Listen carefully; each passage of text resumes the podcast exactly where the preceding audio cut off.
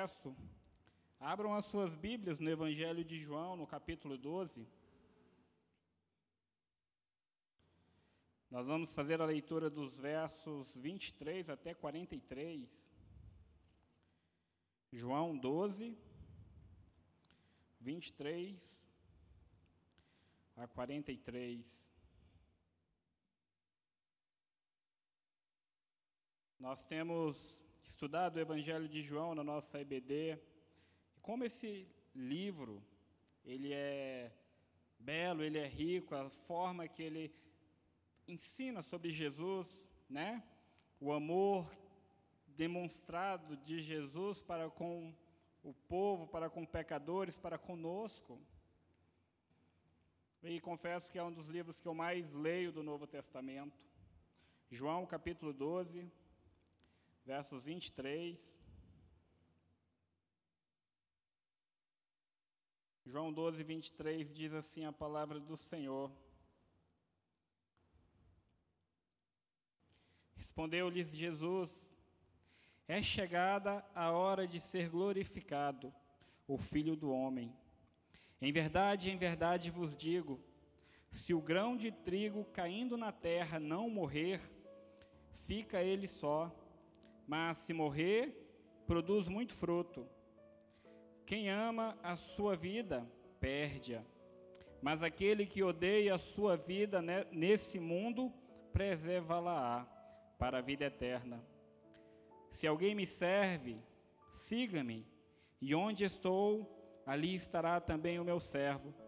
E se alguém me, ser, me servir, o Pai o honrará. Agora está angustiada minha alma. E que direi eu?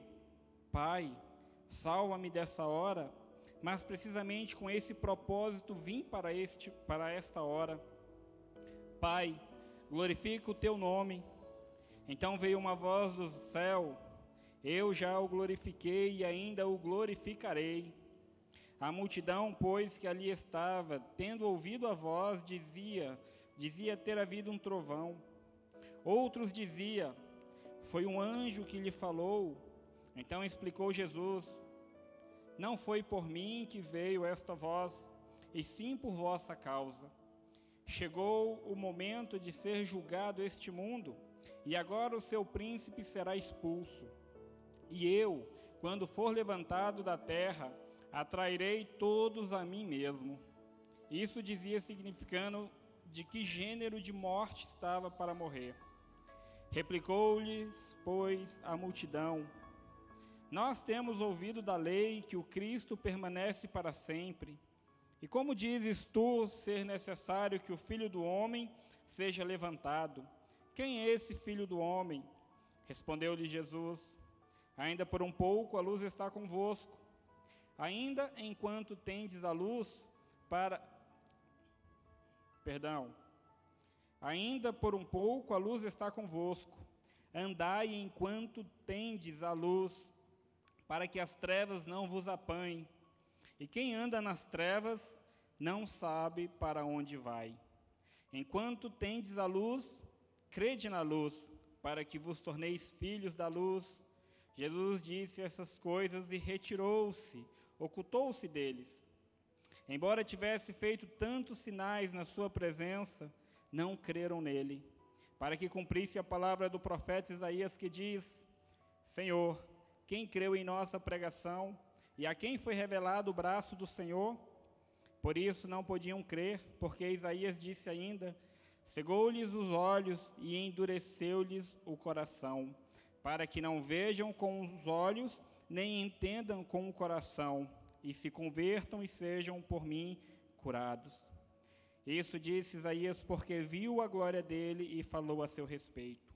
Contudo, muitos dentre as próprias autoridades creram nele, mas por causa dos fariseus não o confessaram para não serem expulsos da sinagoga.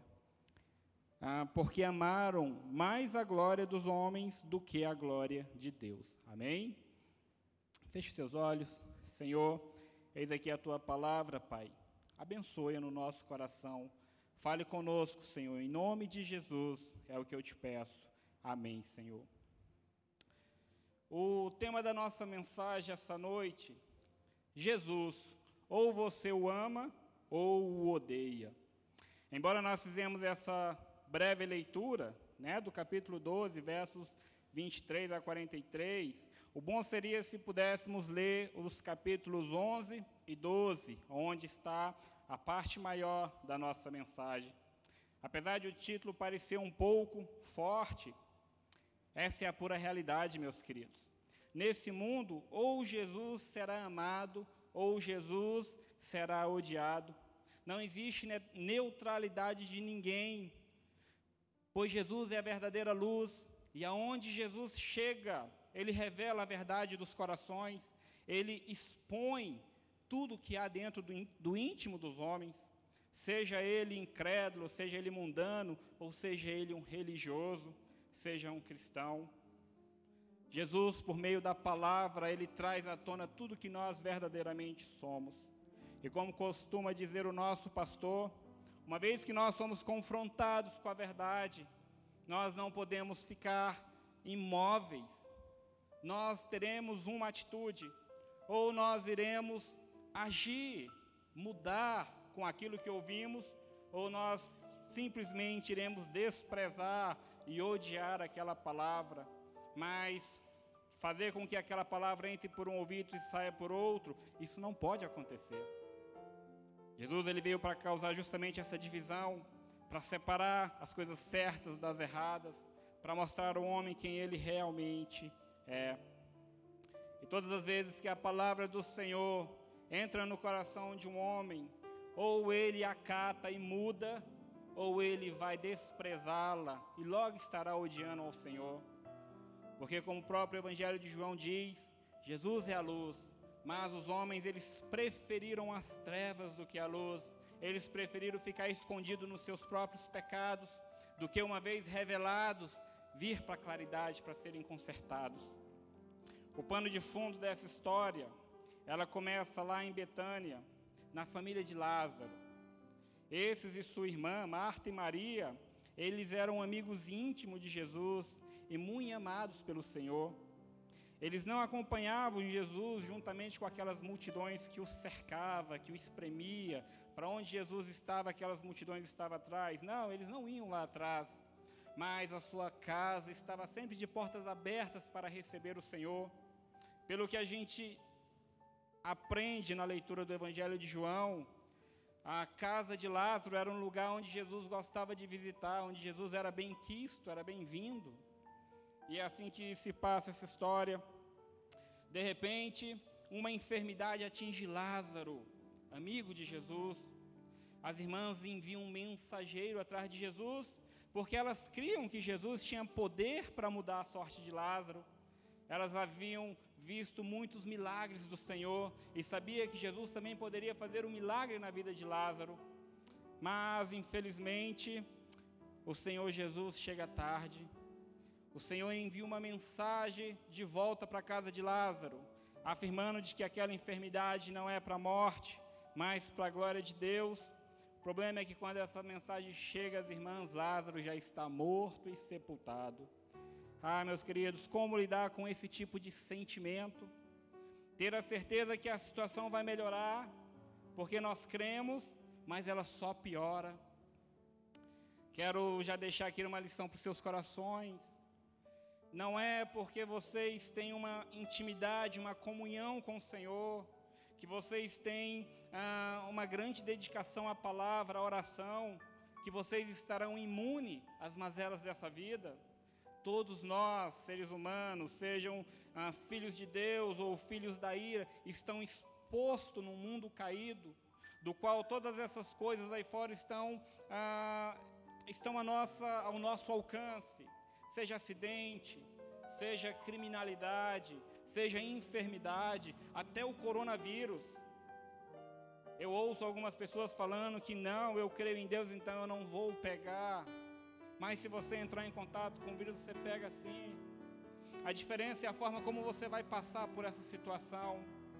O que a palavra nos ensina é confiarmos sempre no Senhor, é estarmos apegados ao Senhor, independente da circunstância, independente da situação. Eu quero já desde o início dessa mensagem dizer a você: jamais meço o amor de Jesus para contigo, de você para Ele, mas sempre dele para você. Não é porque o seu pedido, a sua oração não foi atendido, ou a sua dor não passou, ou as coisas não aconteceram da forma desejada ou planejada, que você poderá fazer um parâmetro da forma que o Senhor Jesus lhe ama. Olhe sempre pelo que ele fez por você. O Senhor Jesus, ele entregou a sua vida por cada um de nós, crentes no Senhor Jesus Cristo, sem nós merecermos. Ele se colocou diante do Pai para receber o justo castigo pelos nossos pecados. A ira santa e justa de Deus foi derramada sobre ele. Então, como pode uma pessoa dessa não nos amar de um amor tremendo? Nada do que passarmos nessa vida pode se comparar com aquilo do que nós fomos livres do juízo de Deus, da ira de Deus. Ai daqueles que experimentar o castigo pelos seus pecados. Ai daqueles. Só que tem uma coisa. Nós temos o pleno conhecimento desse amor de Jesus derramado por nós através da palavra. Aqueles que estudam a palavra de Deus, eles têm essa plena consciência, essa realidade brota das páginas da Bíblia, principalmente do Novo Testamento, principalmente das cartas do apóstolo Paulo. Nesses textos nós podemos ter segurança do quanto Jesus nos amou, mas se você negligenciar isso, estudar a palavra, buscar se alimentar na palavra constantemente, não somente nos domingos, não somente na escola dominical, não lendo somente aquilo que o pregador pede para você abrir a sua Bíblia, se você não se esforçar, não se dedicar no conhecimento da palavra de Deus, você não conseguirá ter essa certeza, essa segurança, essa tranquilidade de que o amor de Jesus está sobre você, independente da circunstância que você esteja passando. Caso você negligencie isso, o seu amor por Jesus ele estará sempre oscilando de acordo com o momento em que você estiver passando. Se as coisas estão boas, ah, Jesus me ama e tudo vai bem. Se as coisas estão ruins, ah, cadê Jesus? Por que, que ele não está fazendo nada? Ele não está vendo a minha fidelidade para com ele? Tome cuidado com isso. Primeiro ponto que veremos é justamente esse: a oscilação do amor por Jesus. Amor é sinônimo de confiança. Quem ama, confia. Lá nos versos 7 e 11 do capítulo 7 e 8 do capítulo 11, nós temos uma narração interessante. Os discípulos de Jesus, eles estão preocupados em irem lá para onde Lázaro mora, em Betânia. Por quê? Porque Jerusalém ficava ali perto. E em Jerusalém, os líderes religiosos queriam pegar Jesus, eles queriam prender Jesus. Já haviam até prometido matar Jesus. E aqueles homens estão inseguros de ir para lá. É interessante porque no domingo passado o nosso pastor fez uma pregação tremenda aqui sobre a, aquela tempestade que eles enfrentaram no mar. E eles tiveram outras experiências também terríveis na presença de Jesus e na ausência de Jesus, como uma outra passagem em que eles estão atravessando o mar da Galileia e o Senhor vai ao encontro deles sobre as ondas do mar para salvá-los. E aqui nesse momento, já quase no final do ministério de Jesus, no, nas narrações de João, esses homens estão com medo de ir até Lázaro porque homens ameaçaram Jesus. Eles não tinham em mente, eles não lembravam do tanto que Jesus já havia livrado eles, o quanto que Jesus já havia superado todos os desafios.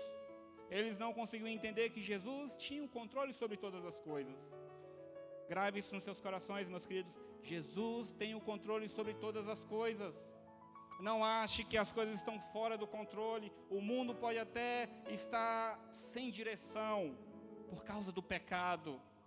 Mas Jesus ele tem um controle, as rédeas de, todo, de tudo que acontece e acontecerá.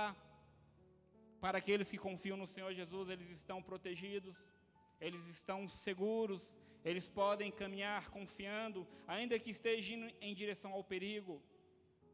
Se o Senhor Jesus está chamando, devemos ir. Uma, um outro ponto interessante é que nós devemos manter essa, essa confiança sem oscilar. Aqui nós vemos um ato de bravura, né? logo de quem? De Tomé, aquele que nós conhecemos por ter uma fé meio fria, né? uma fé que só acredita se pegar, se tocar. Tomé, diante dos discípulos, chamam eles para irem junto com Jesus para Betânia. E eles ainda dizem: Vamos com ele, ainda que isso custe a nossa vida. Só que lá na frente, Tomé ele vai duvidar. Quando eles dizem que Jesus ressuscitou, Tomé diz: Eu só acredito se eu ver, se eu tocar.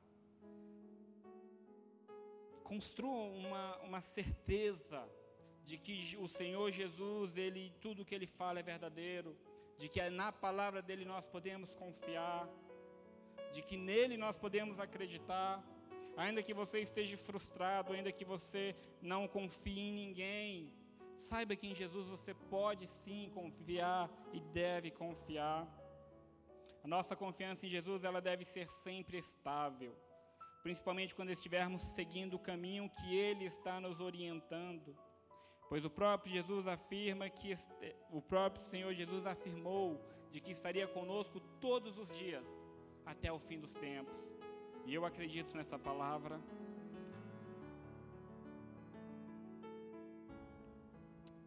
Após alguns dias, Jesus ele chega até o local em que Lázaro e as suas irmãs moravam. E de acordo com o texto, no capítulo 11, versos 17 a 19, Lázaro já havia sido sepultado há quatro dias. As irmãs estão inconsoladas. Há uma multidão vinda de Jerusalém para consolá-las. Segundo a mensagem que Jesus enviara pelo mensageiro, lá no verso 4 do capítulo 11, essa enfermidade ela não era para a morte. E aí eu te pergunto, você realmente conhece as palavras de Jesus? Aquilo que está aqui, a Bíblia, principalmente no Novo Testamento, você conhece, você crê nelas. Jesus ele nunca mente e jamais ele muda a sua palavra. Nela nós podemos confiar. E aí eu faço algumas citações da palavra do Senhor, da, das quais ela pode nos trazer consolo, dependendo do que estejamos passando. O Senhor Jesus disse: Vinde a mim os cansados e sobrecarregados, e eu lhes darei alívio. No mundo tereis aflições, mas alegrem-se, porque eu venci o mundo. Eis que estarei com vocês todos os dias, até, que a, até a consumação de todas as coisas. E a que eu acho mais bonita, vou preparar morada para vocês, e quando estiverem prontas, voltarei para buscá-los. De repente você pergunta onde é que essas palavras estão, irmão Saul? Estão na Bíblia. Elas estão aí no Novo Testamento. Eu não fiz referência delas justamente porque o meu maior desejo é esse: que vocês fusse as páginas da sua Bíblia, que você encontre o que Jesus falou, que você tome para si as promessas, as palavras de Jesus, o seu encorajamento, aquilo que ele falava com os seus discípulos, aquilo que ele falava com a multidão aquilo que serve para nós também, aquilo que vai nos dar segurança e confiança a cada dia, independente do que nós estivermos passando. As irmãs de Lázaro, mesmo amando Jesus e sendo amadas por Ele, também elas demonstraram seu momento de oscilação. Alguns fatores contribuíram para isso, é claro. A demora de Jesus, né, em ir atender o pedido de socorro delas se ele os amava mesmo, ele não deveria ter se apressado. Por que demorar tanto? E a palavra de Jesus enviada pelo mensageiro de que aquela enfermidade não seria para a morte de Lázaro. E Lázaro está morto e enterrado, já faz quatro dias, os dias passam, mas a dor daquelas mulheres não.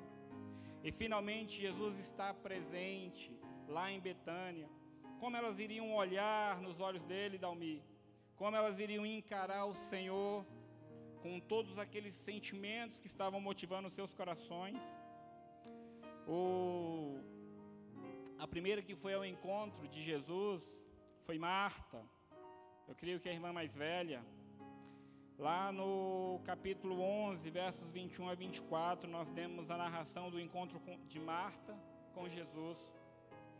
Logo que Jesus, é, logo que Marta vê Jesus, ela desabafa o seu descontentamento. Ela chega em lágrimas ao Senhor e diz: Se o Senhor estivesse aqui, o meu irmão não teria morrido. Né? Apesar de crer na autoridade e no poder de Jesus, Marta não consegue crer que esse poder poderia ajudá-la naquele momento. Agora que Lázaro está morto, está tudo acabado. Ela declara no verso 21 que Jesus poderia ter curado Lázaro. Jesus tinha poder para curar a enfermidade do seu irmão. E lá no verso 24, ela declara que o próprio Jesus trará Lázaro de volta à vida, no fim dos tempos. Ou seja, ela acredita sim que Jesus é o Messias, que Jesus é aquele que Deus prometeu enviar. Mas Jesus não pode fazer mais nada. Poderia ter feito antes e poderá fazer um dia, mas agora não. Está tudo acabado. Muitas vezes nós agimos como Marta. Nós cremos na palavra de Deus, nós não duvidamos do que está escrito aqui, aquelas coisas tremendas que foi feita lá no primeiro século. Ah, nós temos certeza que tudo isso é real. Nós cremos também no que o livro de Apocalipse fala. Quando o fim dos tempos acontecer, quando Jesus voltar, todas as coisas que vai acontecer. Mas não conseguimos crer no que Jesus promete estar fazendo nos dias atuais nas nossas vidas. O que Jesus promete na vida daqueles que confiam nele, naqueles que descansam nele. E esse é o grande problema. Muitas das vezes nós até acreditamos no testemunho de alguém que experimentou o milagre de Jesus no hoje, mas nós duvidamos na hora que nós deveríamos confiar e crer. Esse é um perigo presente em todo amor oscilante. Não há confiança. Busque conhecer Jesus pela Sua palavra ou jamais experimentará desse poder. Mesmo após Jesus declarar a Marta o seu poder sobre todas as coisas, inclusive sobre a vida e a morte, né, no verso 25 e 26, quando ele diz que eu sou a ressurreição e a vida, quem crê em mim viverá, ainda que creia e morra, né, não ficará morto para sempre. Marta ainda assim ela continua oscilando na sua confiança em Jesus. Lá no verso 39, quando Jesus manda remover a pedra do túmulo de Lázaro, ela diz: Não, Senhor, não faça isso, porque ele já está cheirando mal. Falta de confiança. Por que, que Jesus quer remover essa pedra? Sejamos firmes em nossa crença na palavra de Deus. Após Marta se retirar, Maria vai ao encontro de Jesus. E embora Maria não oscile como Marta, ela tem muito a nos ensinar. Né? Aliás, as pessoas elas usam muito o exemplo de Marta e Maria para falar como deve ser a nossa submissão à nossa vida devocional com o Senhor Jesus. Maria ela também desabafa a sua dor aos pés de Jesus. Maria ela usa as mesmas palavras que Marta para dizer que se o Senhor estivesse lá, Lázaro não teria morrido. Mas a gente vê da diferença de Maria para Marta é a submissão de Maria. Ela se lança aos pés do Senhor. Com certeza o Senhor estava enxergando a diferença do coração dela em relação ao coração de Maria. E é interessante porque Maria ela aparece três vezes no Novo Testamento. E as três vezes que Maria, a irmã de Lázaro, é descrita no Novo Testamento, as três vezes ela está aos pés do Senhor. A primeira lá em Lucas, se eu não me engano, Lucas 10, quando ela está aos pés do Senhor, ouvindo os ensinos de Jesus, e Marta está lá se ocupando em tarefas para preocupada em servir a Jesus.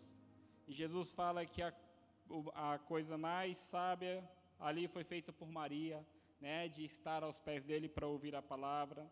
O segundo momento é aqui aos pés do Senhor, derramando a sua dor, derramando o seu coração. Não adianta você falar das suas dores para quem não se importa.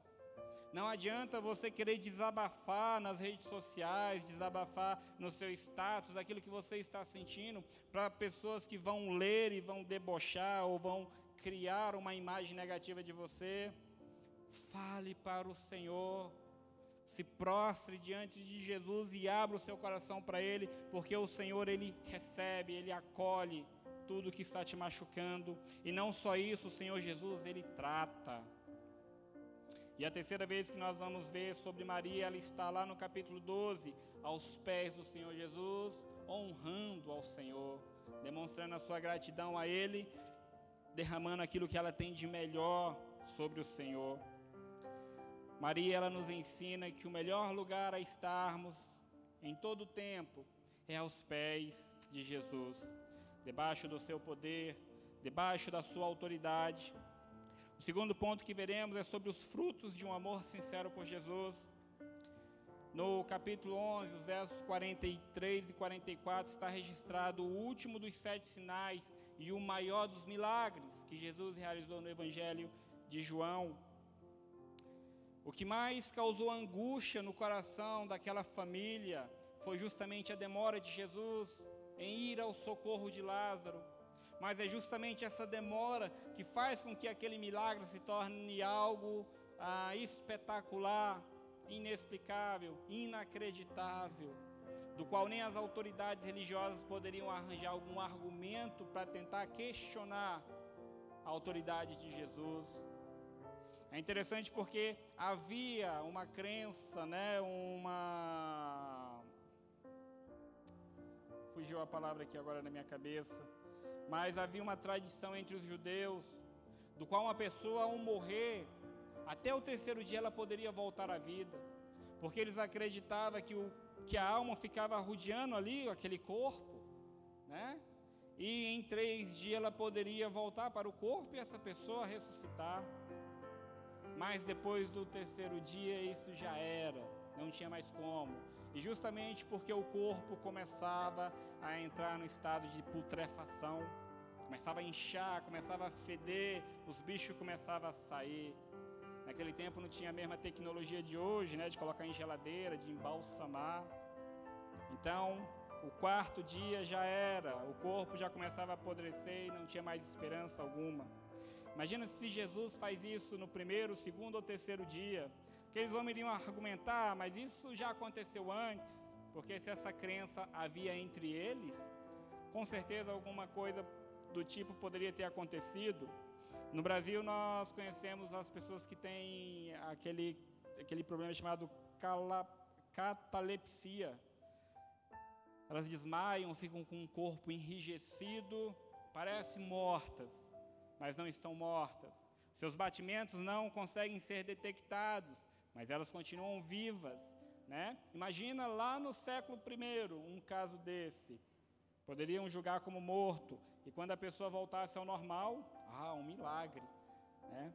Mas Jesus ele foi sábio. Já era o quarto dia, já não tinha mais o que fazer, já não havia mais esperança para Lázaro, o seu corpo já começava a apodrecer. Mas Jesus chegou e sempre que Jesus está presente, não existe impossível para Ele. Não existe nada, meu querido, do qual você esteja passando, do qual Jesus não possa resolver. Jesus tem todo o poder, Ele tem toda a autoridade, e mais do que isso, Ele derrama o seu amor para conosco. Nisso nós podemos nos agarrar, nós podemos confiar. É interessante porque Jesus chega naquele túmulo e chama Lázaro. É claro que primeiro Jesus faz uma oração louvando ao Senhor, exaltando o Senhor, algo do qual nós devemos aprender sempre.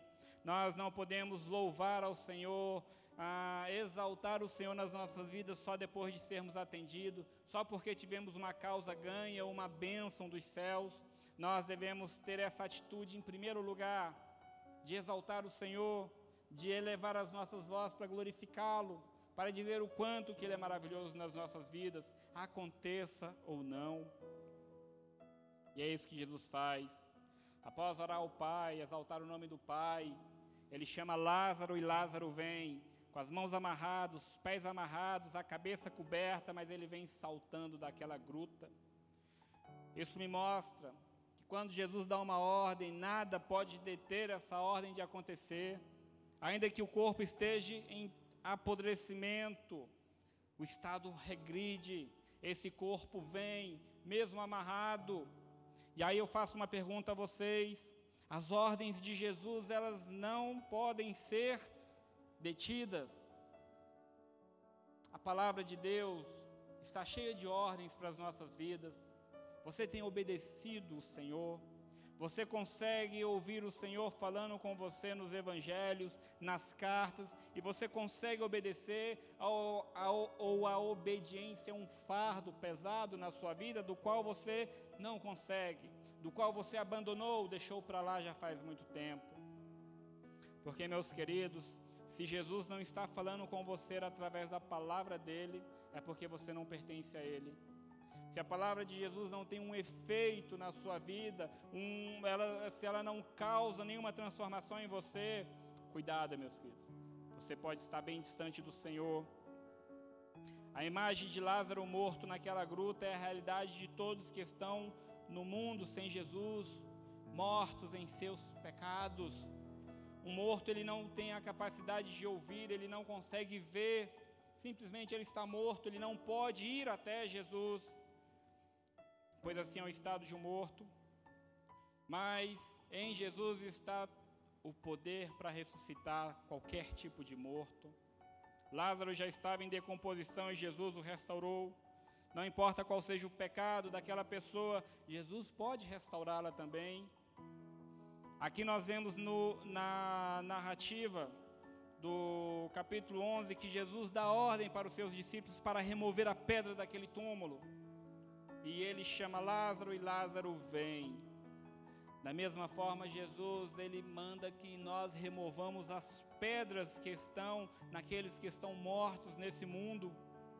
A nós está incumbida essa, essa missão de, através do testemunho, de, através do Evangelho, através da nossa própria vida, fazer com que as pessoas olhem para Jesus, fazer com que a gruta, o túmulo onde elas estão, seja aberta para que Jesus as chame pelo nome.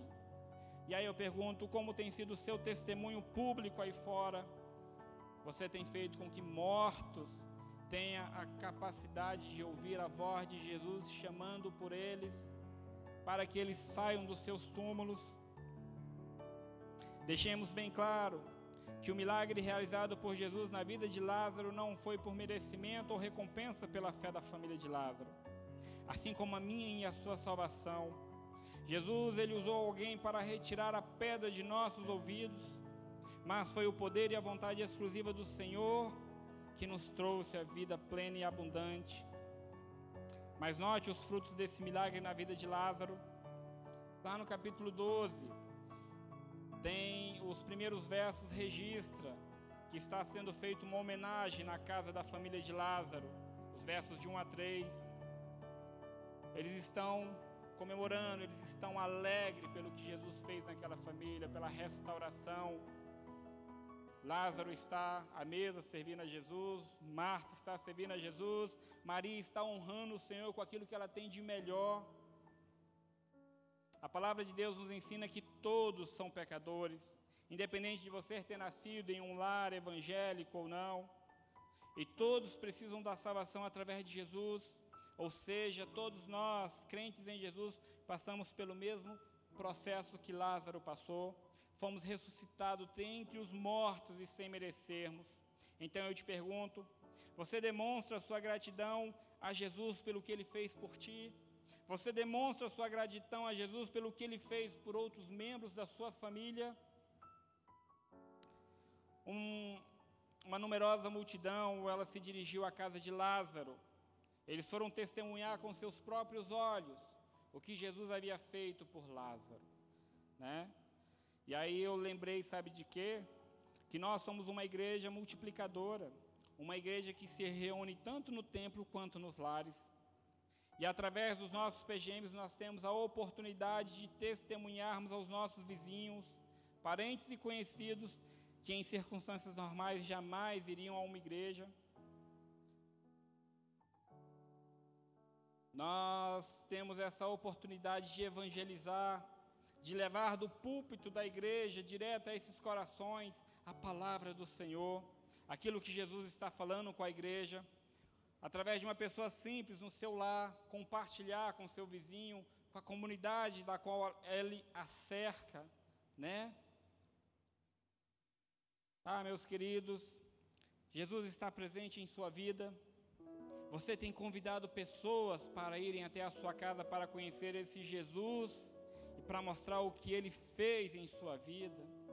Uma coisa é certa: aqueles que experimentam o amor de Jesus atrairão para si pessoas boas ou pessoas más. O nosso próximo tópico ele falava justamente sobre isso. Os que não amam Jesus odeiam a Ele e a aquelas pessoas que Jesus ama. Esse milagre de Lázaro, né, essa ressurreição que Jesus fez na vida de Lázaro era algo inquestionável. Mas ainda assim o coração daqueles homens permaneceu endurecido, permaneceu odiando mais ainda Jesus. Muitas pessoas que testemunhavam cria em Jesus, outros não, outros odiavam ainda mais, outros se mostravam indignados pelas coisas que Jesus fazia. E no mundo é do mesmo jeito, meus queridos. Aquelas pessoas que não estão com Jesus, por mais que elas digam, ah, tanto faz para mim, ele é o Jesus dos crentes. Mas como eu falei no começo, todas as vezes que a palavra de Jesus confrontar essas pessoas, e elas não se dobrarem ao Senhor, seus corações irão nutrir raiva, ódio por Jesus e por todos aqueles a quem Jesus ama, aqueles que testemunham sobre Jesus, aqueles que não se cala diante das multidões, aqueles que defendem a sua fé. E o chamado que eu faço por causa do nosso tempo é justamente esse: ame a Jesus Conheça a palavra de Jesus para a sua vida, para que você possa ter um amor sólido, um amor constante, consistente, que não oscile. E não se importe com aquelas pessoas que não amam a Jesus, aquelas pessoas que confrontam a sua fé, aquelas pessoas que debocham do Senhor. Viva o Evangelho que, o, que a Bíblia nos ensina Vive o Evangelho que o Senhor tem nos ensinado a cada domingo, a cada terça-feira, a cada sexta-feira ao meio-dia. Através do seu testemunho, muitas pessoas irão conhecer e amar a Jesus também, mas muitas irão odiá-lo, e muitas irão odiar a vocês também, e muitas irão fazer de tudo para te tirar do sério, para te tirar da presença do Senhor. Mas se o próprio Senhor Jesus foi odiado e falou não se preocupe, porque eles me odiaram, odiarão a vocês também. Isso não é motivo para que nós estejamos nos preocupando. Ame a Jesus. Tenha um amor sólido pelo Senhor, um amor que não oscile, porque todo amor oscilante, ah, meus queridos, não irá durar muito tempo. Não fará bem. No momento em que você mais precisar, você irá ter incredulidade, você irá perecer. Fortaleça o seu amor pelo Senhor Jesus. Feche seus olhos. Nós estaremos orando nesse momento. E lembre, aqueles que amam a Jesus, amam também aqueles a quem Jesus ama. Ama a igreja do Senhor Jesus. Ama os seus líderes também, principalmente os seus líderes espirituais. Não se esqueça de estar sempre orando pelo seu pastor, orando pelo nosso pastor. Saiba que, como diz Hebreus, esse homem ele terá que prestar conta de cada um de nós no dia em que ele estiver diante do Senhor. Mas nós também teremos que prestar conta ao Senhor sobre a forma que nós cuidamos dele. Se ele se sente pesado e sobrecarregado, sim, o mal está tentando tirar a concentração dele para que ele possa estar fadigado, não se dedique tanto. Mas nós somos responsáveis por isso, porque se um homem ele pode orar por uma igreja de quase 300 membros. Uma igreja com 300 membros não consegue orar e sustentar o seu pastor, não consegue dar força e ânimo para ele, não consegue fazer uma barreira espiritual para combater os combates. Pense nisso, meus queridos. Se você ama Jesus, você ama aqueles a quem Jesus ama também. Ore, fortaleça o seu pastor, fortaleça a sua igreja, todo o trabalho que nós estamos fazendo nesse período de pandemia. Senhor nosso Deus e Pai, ó Deus amado e querido, que a tua palavra, aquilo que foi dito até aqui, Senhor, ela possa ter penetrado nos corações e que o teu Espírito venha falar com cada um de nós, Pai. Nos fortaleça a cada dia, Senhor. Dai-nos sabedoria, ânimo para buscarmos a tua palavra, para buscarmos de servir com mais afinco, com mais apego, Senhor, com mais dedicação. Dai-nos também a, a capacidade, Senhor, de usarmos os nossos talentos na tua igreja, na tua obra, no teu trabalho aqui, Senhor. Principalmente nesse período tão delicado de pandemia, Senhor, de transmissões, com tantas, com tanto, tantos obstáculos que têm surgido, Senhor. Oh, Pai amado e querido, eu te peço por cada uma das vidas que estão nos ouvindo nesse momento e que irá nos ouvir posteriormente, que o Teu Espírito venha falar a, a esses corações, Pai, em nome de Jesus. E fortaleça o nosso pastor, Pai. Dai a ele ânimo, renova as suas forças a cada dia, Senhor, em nome de Jesus. E continue usando a vida do teu servo para dirigir a tua igreja, Pai, para falar aos corações de cada um em nome de Jesus. Assim eu te oro e te agradeço em nome de Jesus. Amém, Senhor.